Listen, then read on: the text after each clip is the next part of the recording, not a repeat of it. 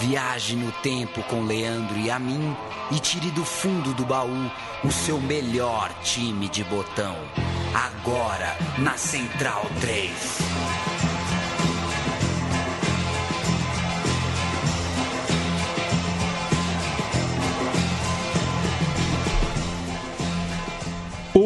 Racing de 1967, portanto há 51 anos, é, conseguiu um feito inédito para o futebol argentino. Foi o primeiro clube daquele país a ser campeão do mundo. Eu sou Leandro Amin, você é muito bem-vindo e muito bem-vinda, amiga e amigo Central 3 que nos ouve no meu time de botão. Eu tô sem meu parceiro de toda semana aqui, o Paulo Júnior. Paulo Júnior que está em Sagarana, num belíssimo evento de cinema nacional.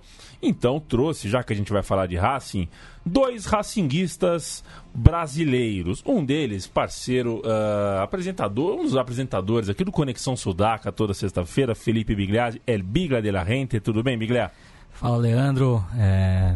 Estou muito contente de, de estar aqui de volta à Central 3 e numa ocasião tão especial para falar do Racing e acompanhado aqui do, também do nosso amigo Mauro César, que você já vai apresentar. E eu queria mandar um grande abraço para o pessoal da filial do Racing aqui no Brasil, em especial para o Ezequiel, grande amigo que mandou um, um material maravilhoso.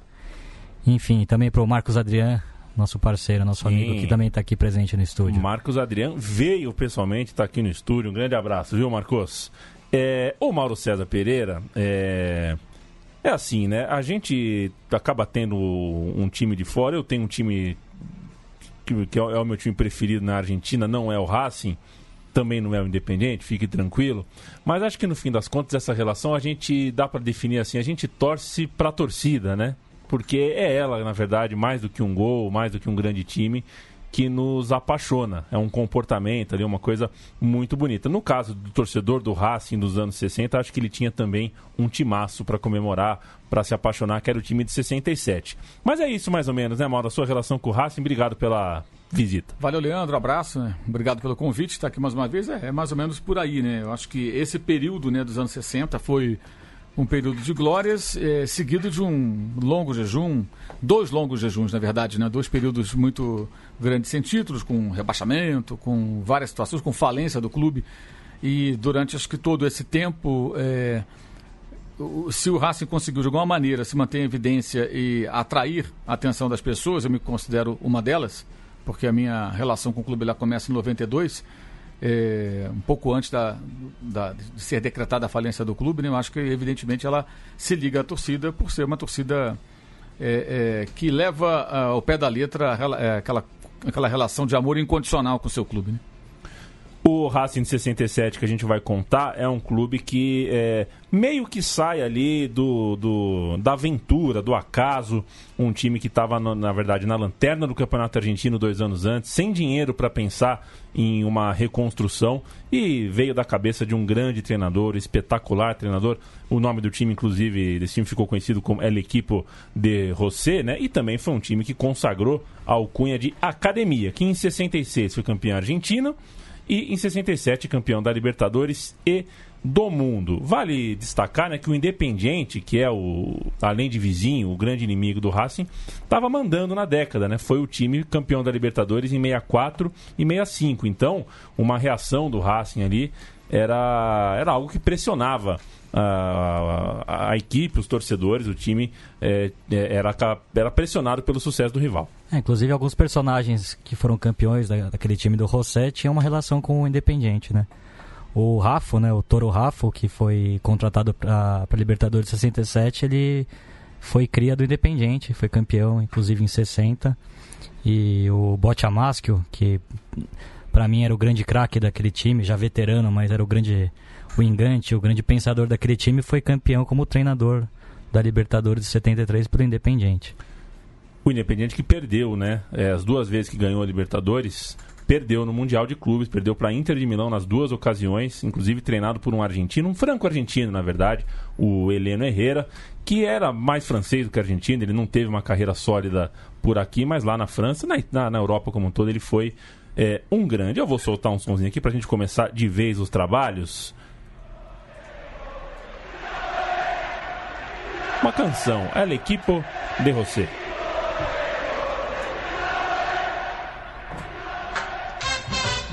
Este año la academia, el Racing Club se pasó. Y en el fútbol argentino es el cuadro sensación, sin estrellas ni vedetes, siempre luchando con fe, así gana los partidos el equipo de José. Carrizo, cejas y Basile, con Mori, Martín y Perfumo, Díaz, Maquio Martinoli, Rodríguez, Cárdenas y. A letra já dá a escalação aí, base do time, né, Mauro? E o José Pissuti, que era o, o treinador, a equipe de José por causa dele, Juan José é, Pissuti, ele, na verdade, é cria do Banfield, mas fez história no Racing, inclusive como jogador. Foi campeão pelo clube em 58 e 61. E em 62 acabou tendo um problema com a diretoria, largou o time e, na verdade, largou a carreira. No ano seguinte, ele foi jogar no Boca Juniors, onde foi campeão. É, ele, ele chega no momento, como você disse, que o clube não tinha dinheiro, né? Assume, consegue é, fazer com que o clube termine o campeonato bem, no ano seguinte o título e depois as conquistas internacionais, né?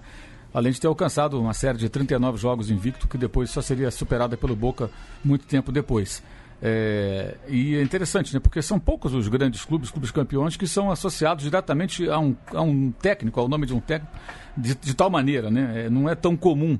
Você lembra de grandes equipes, lembra dos seus treinadores, mas esse time tem o nome do técnico estampado ali, na, na como que tatuado é, na, na, na, sua história, ou seja, é, é, é identificação automática, né?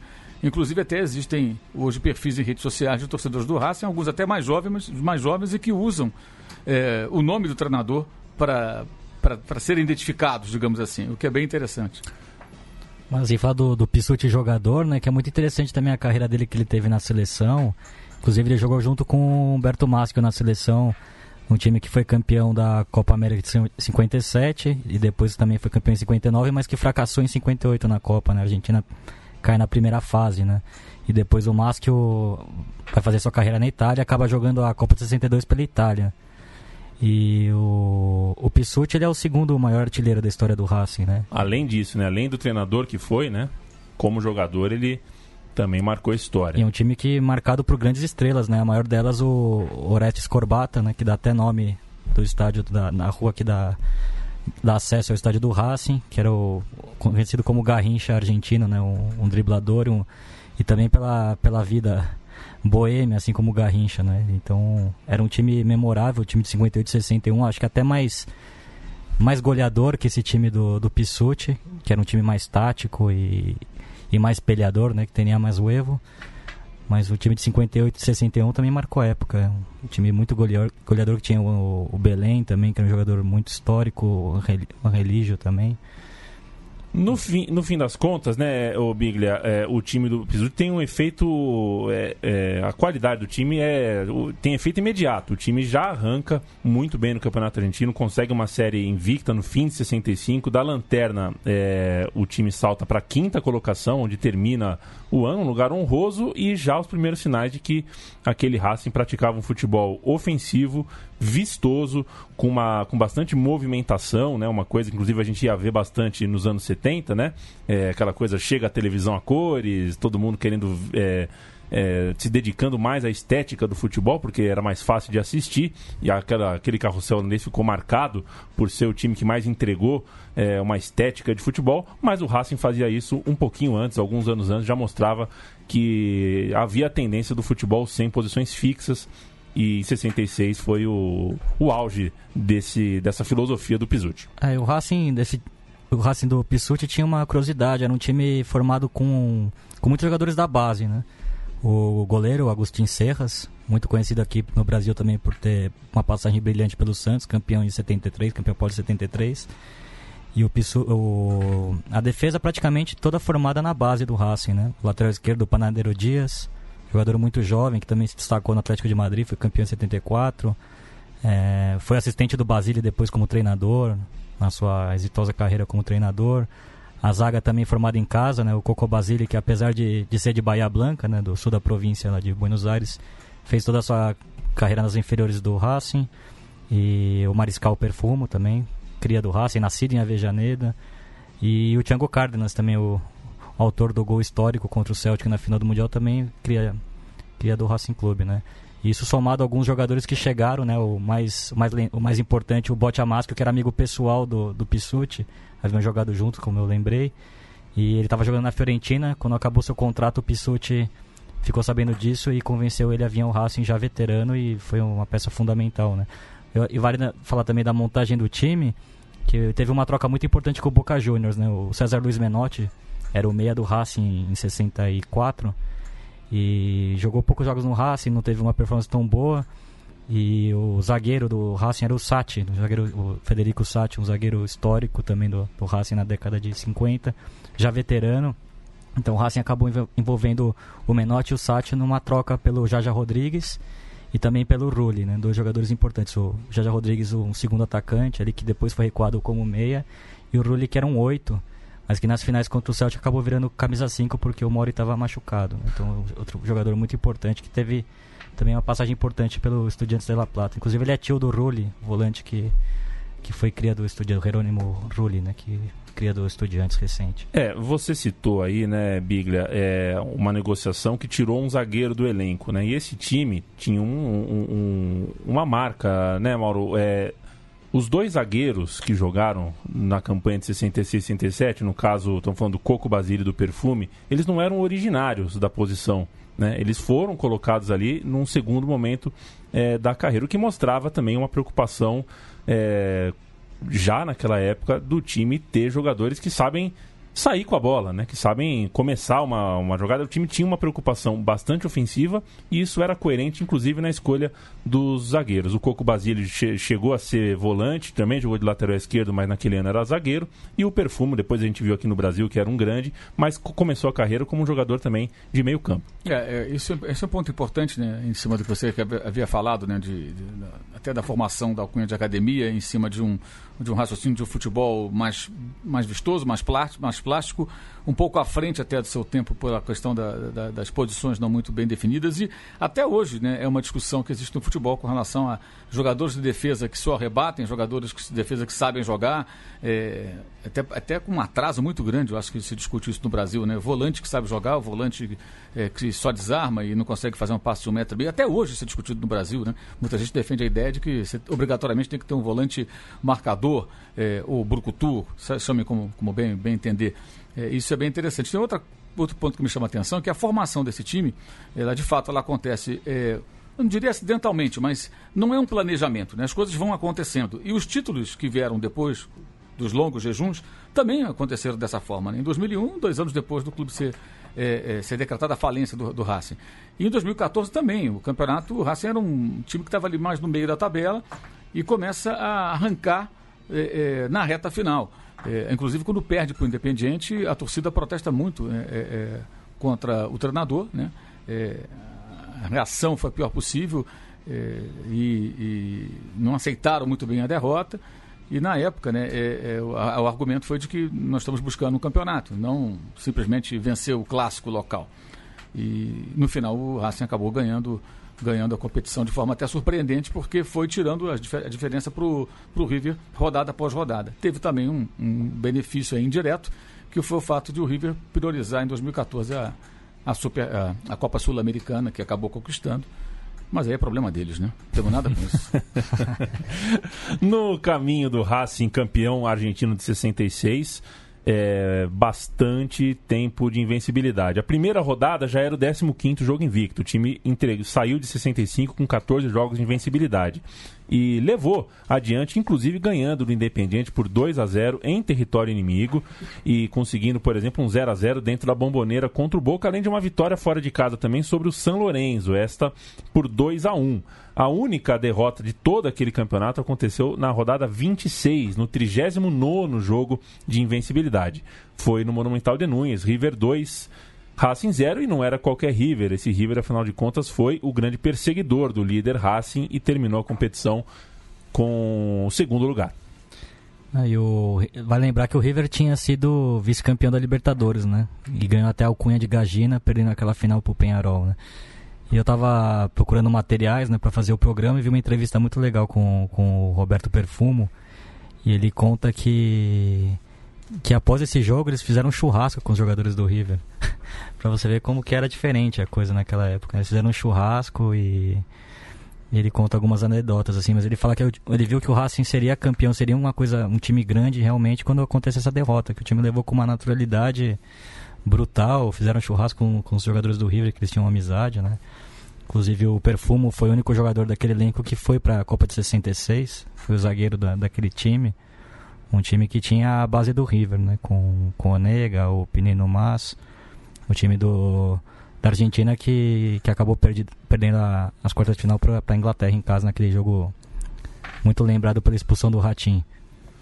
É bom lembrar, né, Mauro, que o time foi inclusive campeão, o Racing foi campeão em 66 com três rodadas de antecedência, mas só foi da volta olímpica mesmo na rodada seguinte, porque estaria em casa e jogaria contra o Independiente. Então fez essa forra, né? Fez questão de comemorar o título na frente do adversário. Foi um 3 a 3 inclusive um jogo que já não valia nada do ponto de vista da pontuação, mas foi um jogo. foi Fica como um jogo do título no imaginário do torcedor. É, agora, eu acho que também é legal frisar né, que essas diferenças de comportamento, né, jogadores que vinham do Independente para o Racing, ou o caminho inverso, é, é, hoje acho que há, há, uma, talvez uma tolerância maior com esse tipo de situação.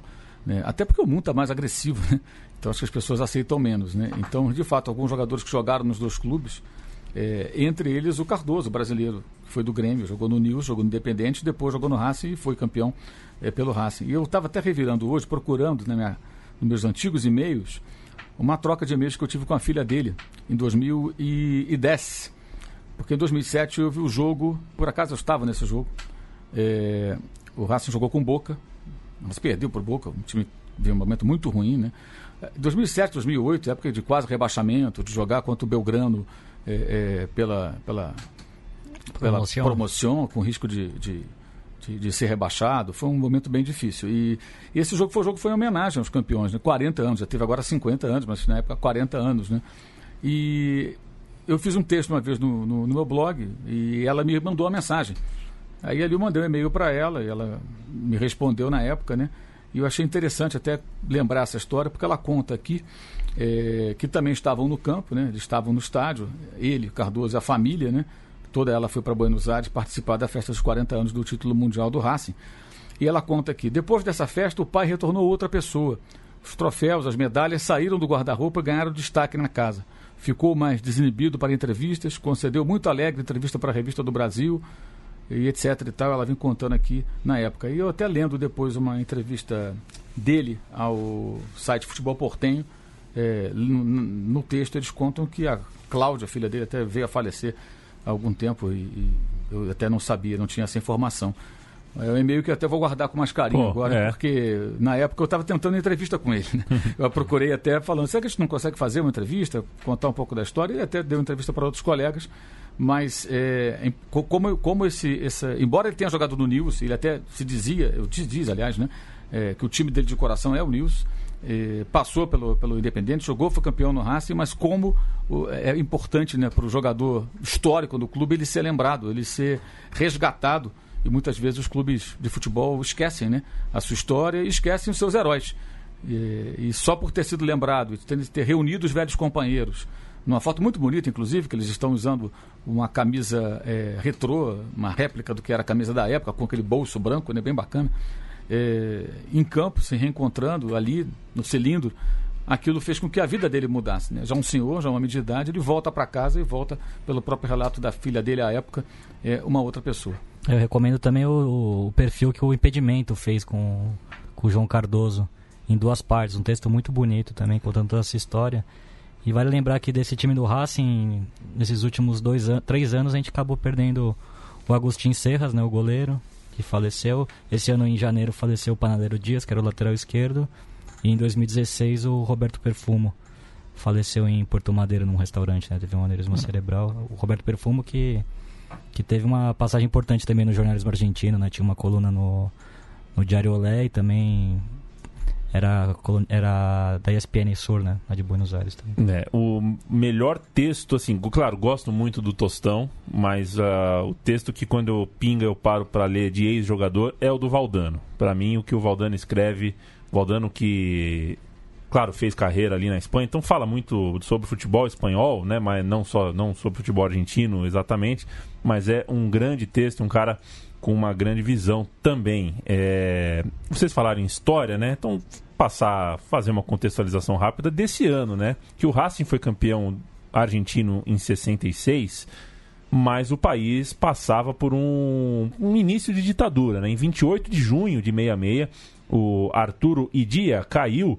É, ele foi eleito democraticamente e foi deposto do governo na Argentina, que entrava então em uma ditadura que levaria duraria sete anos, né, até que o peronismo salvasse temporariamente a democracia no país, até que o país caísse de novo em uma ditadura em 76. E essa é uma a ditadura que a, o, os amantes do futebol associam mais facilmente ao, ao, ao, esporte, né? Porque foi a Copa do Mundo de 78 que estava manchada, né? Realmente manchada com, com com a marca dessa, desse regime, né? desse regime de chumbo. Então é mais um motivo para a gente imaginar o, o, o, o quanto é importante em algum momento como esse, como quando o Brasil começava a entrar numa abertura política em 82, como era importante ter um time de futebol que jogasse, é, que entregasse pra gente algum, alguma arte, alguma coisa diferente ali dentro de campo. Esse Racing, num ano muito ruim para o país, pelo menos entregou alguma coisa legal, era um futebol bonito de se, de ser assistido. Ah, e vale a pena mencionar que o Racing tem uma história,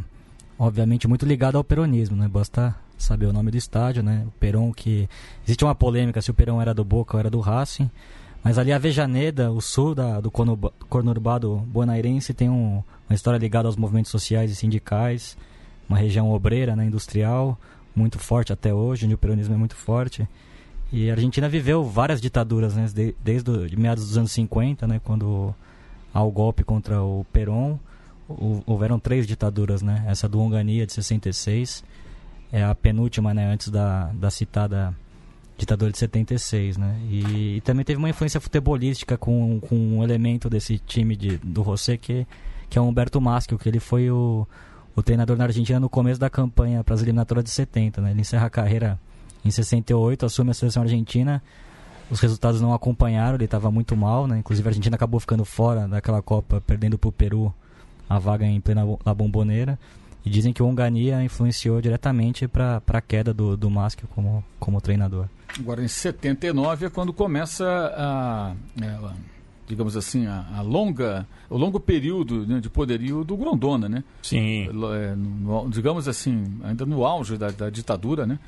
Porque com a conquista do título mundial em 78, evidentemente os militares conseguem fazer uma lavagem cerebral um pouco maior na população é, o povo está feliz, está orgulhoso, ganhou em casa a Copa do Mundo, e aí ficou mais fácil fazer todas as atrocidades que aquela ditadura sanguinária é, é, é, é executou literalmente durante aqueles anos. Né?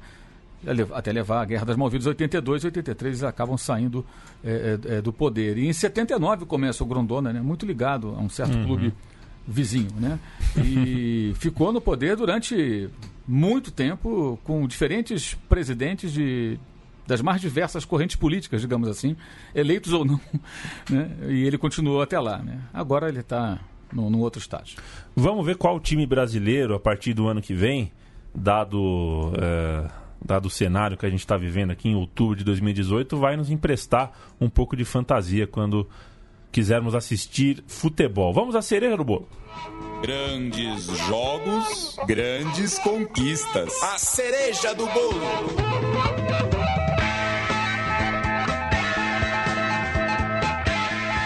O ano de 67 é o ano especial porque é o ano uh, no qual o Racing consegue a Libertadores e o Mundial. A Libertadores foi a mais longa da história. 20 jogos foram necessários, muito jogo de desempate, muito grupo escalar. É, assim, pr primeiro, né? Primeira fase teve um grupo de 5 times, um de 6 e um de 7.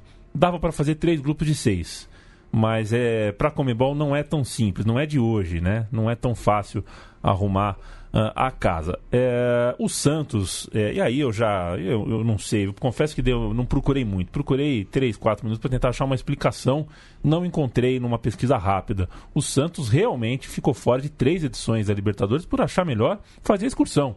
Eu não sei se isso se tinha alguma coisa política por trás, se era alguma alguma retaliação, mas Hoje é bem surreal, né? Você imaginar que o Santos do Pelé não quis jogar Libertadores por três anos. Mas essa relação dos clubes brasileiros com as competições internacionais, ela é marcada por momentos assim, né? A primeira Copa Sul-Americana não teve brasileiros. E já é algo bem mais recente, né? Só na segunda edição que os times brasileiros entraram. E nós tivemos agora esse ano vários colegas, inclusive lá na ESPN, defendendo que o São Paulo tinha que ser eliminado é, é, tinha que se, se eliminar se praticamente eliminar. Né, da Sul-Americana para poder se dedicar só ao brasileiro, que eu acho uma aberração. Debatemos isso várias vezes, porque para mim a Sul-Americana é um título internacional importante. É, a Libertadores é o mais importante, não significa que a Sul-Americana não tenha a sua importância, né? É, e acabou que o São Paulo foi eliminado e, pelo jeito, está sendo eliminado do Campeonato Brasileiro também, tá também. Está perdendo é, contato com, com o líder. Então, acho que isso passa um pouco. É, na época havia também muitas questões de segurança, a argumentação sempre era essa. É, é, havia também um histórico de muitos jogos em que a chapa era bem quente, jogos muito violentos, e, e também porque o Santos ganhava dinheiro fazendo essas excursões, né? certamente faturava mais, saía pelo mundo excursionando, numa época em que algumas equipes é, saíam para jogar lá na Europa sem saber qual era o roteiro. Você tinha mais ou menos uma ideia de onde ia jogar. De repente marcava mais um jogo aqui, outro ali, muda um pouquinho, pega um trem, um avião, vai para outro lugar. E o Santos se dedicava a isso, né? É um outro futebol, uma outra época, né? Mas acho que até os anos 80, a Libertadores ela foi olhada pelos times aqui do Brasil de uma forma um pouco assim, meio de lado. Estadual era mais importante que a Libertadores. Para muitos clubes. É uma mera constatação. É. O único clube brasileiro a jogar, portanto, foi o Cruzeiro, o Cruzeiro do Tostão. E o Racing estreou jogando contra o River Plate, ganhou 2 a 0 em casa, gols de Rafa e Maschio. E o time estava com o Serras de volta. Né? O Serras ficou fora por um quase o, o, no grosso da campanha do ano anterior, porque ele tinha se contundido. Rafo, o autor do gol inaugural da partida e da campanha, era jogador, ex-jogador do Independiente, como o Bigla já contou, e a principal contratação para aquele ano de 67. Depois o time fez uma excursão longa, né? Excursão não, né? Começou a jogar muitos jogos em sequência fora de casa. Foram quatro. Um revés em La Paz, perdeu de 3 a 0 do 31 de outubro. Depois conseguiu três vitórias fora de casa contra o Independiente, o Santa Fé, ambos da Colômbia, e também o Bolívar na Bolívia. Nessa viagem para Medellín, né, Bigla? Quase que o avião uh, do Racing caiu e esse foi, acabou sendo um capítulo uh, marcante da campanha. É, e um detalhe, um, um destino muito curioso, porque foi em Medellín, justamente onde caiu o avião do Carlos Gardel. 32 anos antes. Famoso torcedor do Racing. É, e e tem um, vários relatos do Maschio e do, e do Coco Basile, né? Num especial que fizeram pela Fox, lá da Argentina, contando esse episódio. Inclusive, estavam as, as esposas de alguns jogadores estavam também presentes no, no voo, né? Que, voo que é de Medellín a Bogotá, se não me equivoco, né? Enfim, uma história muito triste também que, que nos remete ao, ao fatídico é, acidente com a Chapecoense. Também. Exato, o mesmo destino, né? É, o destino era Medellín. O susto foi tão grande que quando o avião aterrissou em segurança e chegou no hotel depois de um ônibus, o técnico Pissuti pediu uísque para o elenco inteiro e também para os funcionários e todo mundo bebeu o uísque, mas ao invés de comemorar, eles estavam todos em silêncio, né? O relato é de que estava todo mundo pensando no que quase perderam ali, no caso, tudo, né? A vida que quase foi embora. No café da manhã do dia seguinte, com as coisas um pouquinho mais calmas, o treinador pediu aos jogadores que refletissem, passassem o dia em seus quartos até às seis da tarde, hora de ir para o jogo, hora de pegar o ônibus e ir para o estádio, refletissem no que para eles significava aquele susto no avião. E pelo jeito foi serviu, né? Porque o time se tornou ainda mais forte a partir daquele momento, tanto que fez uma fase final muito boa e a gente vai falar um pouquinho dela agora da fase final. É, todos os relatos né, de personagens que estavam nesse voo né, ao longo de todos esses anos levam para esse lado né, de é, aquilo uniu, aquilo provocou reflexões, ou aquela, aquele raciocínio é, automático do ser humano, né? Bem, se a gente escapou dessa, alguma coisa boa vai acontecer. De fato, aconteceu, né? É, não que necessariamente é, é escapar de um quase acidente aéreo signifique que vai acontecer uma coisa boa. Ela já aconteceu, você no avião não caiu. Mas pode vir mais uma outra coisa boa. É, nada é tão bom, porque a vida é o mais importante, mas o que veio, sem dúvida, foi algo que talvez seja o mais, algo, o mais importante das vidas de muitas pessoas, que é ver o seu clube ganhando algo tão relevante. Fase final, dois grupos de quatro, o campeão de cada grupo faria a final. De novo, o Racing eh, cruzou com o River Plate, dessa vez eh, estreou com 0 a 0 em Núñez, um até com um bom placar. Depois uma vitória no Peru contra o Universitário e dois duelos contra o Colo-Colo, os dois vencidos por 2 a 0 e por 3 a 1 e no retorno as coisas aconteceram, uh, as coisas andaram bem para o Racing, mas andaram bem também para o Universitário. Os dois times terminaram empatados em pontos, não tinha critério de desempate por saldo de gols, vitória, cartão amarelo, né? Qualquer dia a Comebol também põe essa aí, essa é boa, viu? Suspen é, classificar por quem tem menos cartão. É, e o jogo desempate, um jogo para valer vaga na final, por, na prática, uma semifinal aconteceu em Santiago, no Chile, território neutro para Racing e Universitário nessa partida, né? O, o, Biglia, eu queria, é, assim, você que bastante conhece, o Universitário tem bastante tradição, mas em Libertadores, em competições internacionais, curiosamente nunca conseguiu brilho maior. E essa era uma grande chance. Né? O Universitário tinha um grande time e não foi suficiente para passar por cima do Rafa. O jogo foi 2 a 1 um, dois gols do Rafa que provou que era uma grande uh, uma grande contratação, né? De fato, ele foi, inclusive, o artilheiro da Taça Libertadores. É, você falou, né, do, praticamente foi uma semifinal, o que nos remete também a 97, né? Que o Racing chegou, foi a última grande participação internacional do Racing, inclusive com o Coco Basile como treinador. Um time muito bom do Racing, né? Com grandes figuras. Acho que o Marcos Adriano deve ter acompanhado bastante esse time de 97, que eliminou o grandíssimo time do River eliminou também o Penharol, chegou na semifinal como favorito contra o Sporting Cristal, é, vencia o jogo até comodamente em Avejaneda, acabou ficando 3 a 2 um resultado mais apertado. Sim, assisti essa. Tem a camisa, inclusive, com patrocínio da Multicanal. E aí no jogo em Lima foi 4x1 pro, pro Sporting Cristal. Acho que foi a última grande participação peruana na Copa Libertadores, né? Chegando naquela final contra o Cruzeiro. No final o Cruzeiro seria campeão no Mineirão por 1x0, né? Gol do Edivelton e frango do goleiro paraguaio Bareiro. Mas foi a última grande participação, né? E, e vale lembrar o Coco Basile também, a gente tá falando dele como jogador, mas foi um. Teve uma participação como treinador muito importante, né? Foi o técnico que tirou o Racing da segunda divisão, trouxe o time de volta para a primeira divisão em 85 e depois foi campeão da Supercopa em 88 com um time recheado de grandes figuras, entre elas o Pato Filhol, goleiro campeão de 78 pela Argentina, e o grande Rubem Paz, Achei o ídolo de toda uma geração do, de racinguistas, né? Acho que o, o, Ezequiel e o Marcos já me confessaram que talvez o Rubem Paz tenha sido o grande jogador que eles viram com a camisa do Racing.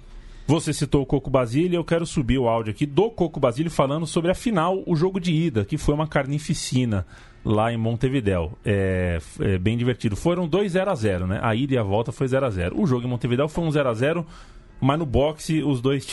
Não chegou a ser assim, vai mais. É, ele, ele vai contar, a gente uh, se diverte aqui um pouquinho com ele. Efectivamente, sí. Fue para vos. Mueven y el tipo arranca para lo mío, Celio. Sí. El día 9, el 9 al día, viene y lo espero. Le doy la zurda que pase por acá para lo mío. Y ahí nomás lo agarré de zurda acá, de la rodilla. Se levantó así, cayó. Bueno, es famoso eso. Vinieron bueno, todo. Claro, los 22, más los, todos los suplentes, todos a pegar trompada. El presidente Uruguay te bueno, Y me acuerdo que el, el, el línea decía, déjalos que se maten, déjalos que se maten. Zona liberada, sí. zona liberada. Déjalo que se maten. Déjalo, déjalo. Terminó el caos, duró claro. como 5 o 10 minutos. Claro jugamos otra vez 11 contra 11, no echó a nadie. Entonces era vía, vía libre para todos. Fue un asesinato ese partido. Foi um assassinato esta partida, ele termina falando. Teve o jogo de desempate. Eu vou dar a ficha aqui, tá? É, a ficha do jogo de desempate, que é, o jogo foi é, em Santiago, no Chile. O Racing jogou com Serras, Perfumo, Bacile, Martim, Mori, Dias, João Cardoso, Rulli, Rafa Cárdenas Maschio, o Nacional jogou com Domingues, Manicera, Álvares, Ubinha, Castillo, Mujica e Espárrago, Vieira, Célio, o Célio brasileiro, Morales e Urrusmendi. O técnico era o Washington Erchemandi. É, e deu Racing, né? Deu Racing por 2x1. Um. É, o Maniceira que você citou, inclusive, jogou no Brasil, jogou no Flamengo. Jogou depois. também? Jogou no Flamengo. É o Cardoso que fez o gol. Isso. Fez o gol que abre a, abre a contagem, numa bola parada que o Thiago Cárdenas bate e depois numa falha da zaga uruguaia, o Thiago Cárdenas, o Rafa faz 2 a 0 no, no, segundo tempo, numa falha do perfumo, o Uruguai, o Nacional desconta 2 a 1 mas o Racing acaba sendo campeão, né? Vale destacar um, um personagem que a gente não falou tanto no programa, que é o, o Oscar Martin, que era um dos mais veteranos. Acho que o, o grande veterano era o capitão da equipe, né? O, um jogador um pouco mais experimentado ali, o lateral direito. É, e ele tinha uma função tática muito importante, que ele era um lateral mais defensivo, enquanto o Panadeiro Dias era um lateral esquerdo que subia um pouco mais, né? Ele que veio do Chacarita em 64, então era um jogador também que tinha um pouco mais de, de história ali no Racing, porque o, foi um time praticamente montado através de jogadores da base e alguns negócios esporádicos que, que acabaram formando aquele time. E esse é um outro futebol, né? A gente vê o, o Basile falando é, com um bom humor, né? Daquilo que ele mesmo relata uhum. como um quase assassinato. É, o que mostra também a diferença como uruguais e argentinos veem esse período do futebol sul-americano, que obviamente era um período de muito mais violência do que nos jogos de hoje. É, você não tinha o rigor de arbitragem de hoje, não tinha câmeras de televisão é, na quantidade que, que, que temos hoje. É, as regras são mais rigorosas hoje, mas o futebol todo era assim. Se você pegar no YouTube e procurar Brasil e Holanda na Copa de 74, é uma porradaria do início ao final. E a Holanda, a grande Holanda de 74, o Brasil com vários grandes jogadores, vários craques, né? remanescentes da Copa uhum. de 70 ou não. E o pau canta o tempo todo. Não é só o Brasil, o jogo de Rosário, Brasil Argentina de 78 que é violento. Esse, para mim, é mais violento do que o Brasil Argentina. O jogo de 74, Brasil Holanda, é porrada o tempo todo. É muita pancada. Até o Luiz Pereira expulso, afinal, sai fazendo gesto para a torcida holandesa. É... Era outro futebol, era outra realidade, outra situação. E eu acho que aí os times brasileiros tinham uma dificuldade maior de, de, de entender esse contexto, que era um contexto que você ganhava na bola e na porrada. É... Não, não, era só, não era só na bola. Era, tinha que ter um, um uhum. algo mais. E essa era a regra do jogo. Quem não se adaptasse dificilmente conseguiria. E isso durou muito tempo. Hoje, bem menos. Hoje é, é. esporádico, é eventual. Você tem histórias de Cobreloa e Flamengo, Estudiantes e Grêmio e várias outras que, que, que pautam né, o imaginário tudo e rendem histórias até hoje. Vamos ao mundo, já que o, o Racing, com muito coração, porque tomou um sufoco no final, foi campeão da Libertadores, tinha que enfrentar agora outro time de coração bastante valente, o Celtic, time escocês, ficou conhecido como os Leões de Lisboa, né? Conseguiram vencer a Inter de Milão de virada, um jogaço na, na final que foi que aconteceu lá na capital portuguesa e chegava sem ser um grande esquadrão, mas era um time muito curioso, né? Você que você gosta de, das coisas do futebol britânico, né, Mauro? Um time ganhar a Europa com todos os jogadores nascidos num raio de 30 quilômetros do, da sede do time, imagina, hoje não tem a menor condição, né? Hoje não tem a, não dá nem pra gente começar a imaginar que, por exemplo, sei lá, o Estrela Vermelha monte um time só com jogadores nascidos na região de Belgrado e vença o Campeonato Europeu. Não tem mais a menor condição disso ser reproduzido. É, sem dúvida alguma, né? E, mas isso também porque era, era outro futebol de fato em, em, vários aspectos, né? É, no caso, é um time escocês, campeão europeu, mas depois os times ingleses, durante um bom tempo, dominam as competições europeias, né? A, a Copa dos Campeões, a Copa da UEFA e a Recopa, que era a Copa dos Vencedores de Copa. Até o Ipswich Town foi campeão da Recopa. Os times ganhavam essas competições com com, um, e com jogadores britânicos, né? eram só jogadores não no raio de 30 quilômetros, tudo dentro da ilha ali, né? Uhum. É, não havia é, o intercâmbio que, que há hoje, né? E o, o Jockstein era o técnico do, do, do Celtic, né? um inglês que fez carreira mais no, no, futebol escocês, que fez muito sucesso e era o treinador é, é, da equipe escocesa.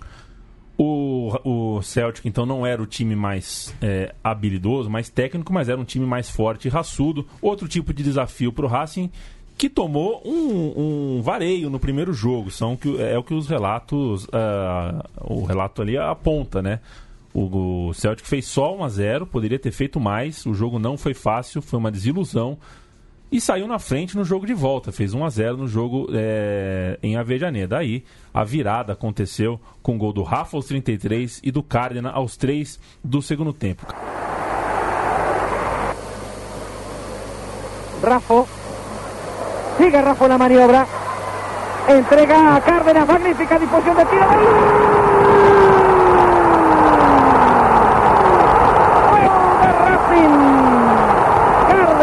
los cuatro minutos. Racing 2, Celtic 1.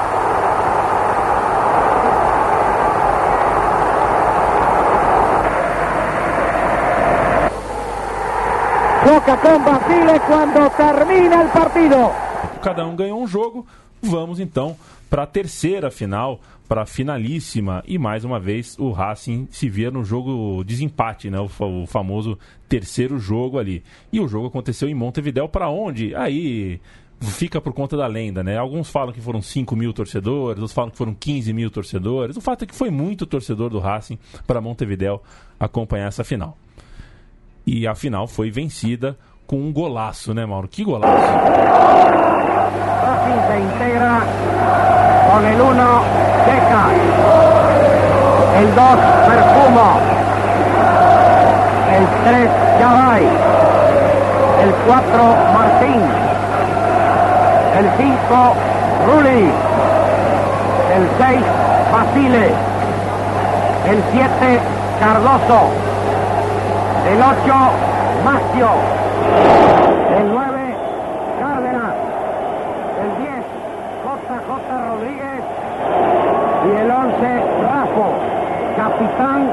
su número 4 Martín.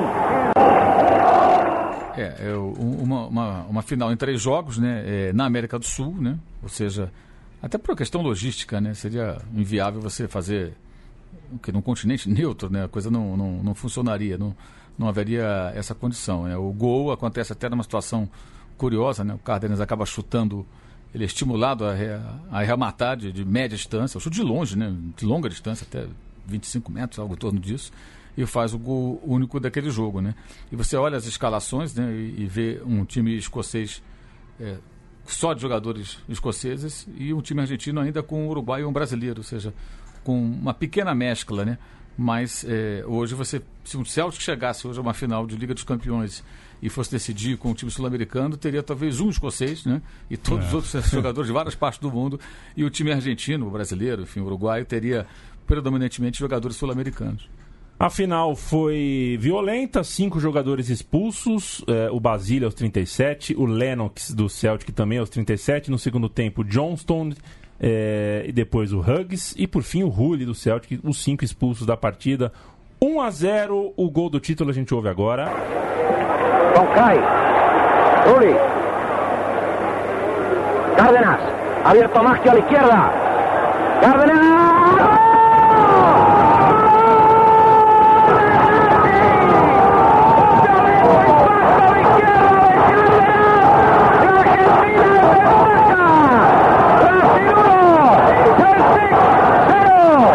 Dios es testigo de este esfuerzo. Dios es testigo de esta sinceridad nuestra y sabe que el esfuerzo decía este premio. Argentina en ventaja. Gol de Cárdenas. Enrique, ¿cómo lo vieron?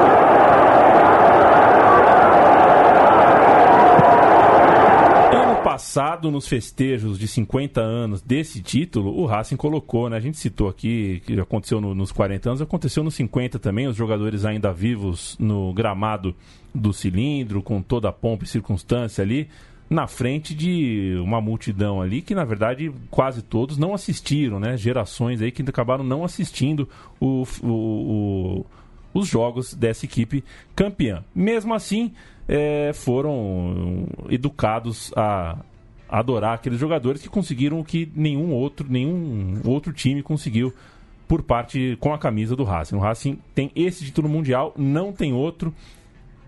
Do jeito que anda o futebol europeu em, em defasagem, né? O futebol sul-americano em defasagem europeu, é, não dá para cobrar que se consiga de novo, né? O futebol sul-americano vai sempre chegar para o Mundial de Clubes sem ser o favorito. É, mas fica a história, né? Fica a história do del de, de José, José Pissuti, que deixou o clube depois de quatro temporadas em 69 e deixou um legado muito grande. É, vale lembrar que logo no ano seguinte, né, o, em 67 o Estudiantes é campeão argentino e em 68 ganha a Libertadores e o Mundial contra o Manchester United com gol do, do pai do Verón, Bruja, né, o, o Juan Ramon Verón, inclusive essa semana completou 50 anos desse jogo, dessa conquista do Pincha, né? E então o Racing acabou passando o bastão para Estudiantes e, e escutando uma- um, um relato do Perfume, ele fala que aquele Racing, assim como Estudiantes do Zubeldia, foram dois times que ficaram marcados por uma nova preparação física também, que dois times que treinavam em dois turnos e que praticava um futebol mais, mais viril. Ele até fala que o Racing crescia sempre no, no segundo tempo, assim, com, com aqueles estudiantes. Depois o Racing em 69 também acaba brigando pelo título, mas ele acaba deixando o título escapar pro Chacarita Juniors em 69. Bom. Pra alegria do nosso Matias Pinto. Mas enfim, vale deixar esse, esse relato também, né? Que acabou gerando também uma rivalidade muito histórica com os estudiantes. O Racing que teve uma. A torcida do Racing teve uma ligação afetiva muito grande com o rival dos estudiantes, com o Ginásio La Plata, né? Uma amizade que já nem existe mais. Que depois a gente. É assunto para um próximo som das torcidas, mas o Racing e o Ginásio acabaram fazendo uma amizade muito grande também devido a essa rivalidade com os estudiantes. O programa Meu Time de Botão, então, se despede com. Uh, a gente vai ouvir aí no fundo mais uma canção para uh, este, este Racing campeão. Mauro, brigadaço, viu? Brigadaço por ter, Valeu, por ter vindo aqui. A gente eh, se encontra mais vezes entre microfones ou sem microfones. É, Biglia, valeu, viu? Obrigado, Leandro. Valeu pelo convite. Fiquei Apa- muito feliz de, de Apareça mais, apareça mais. O meu time de botão então volta semana que vem. Paulo Júnior já estará de volta aqui ao estúdio e a gente vai escolher mais uma história para contar. Até mais.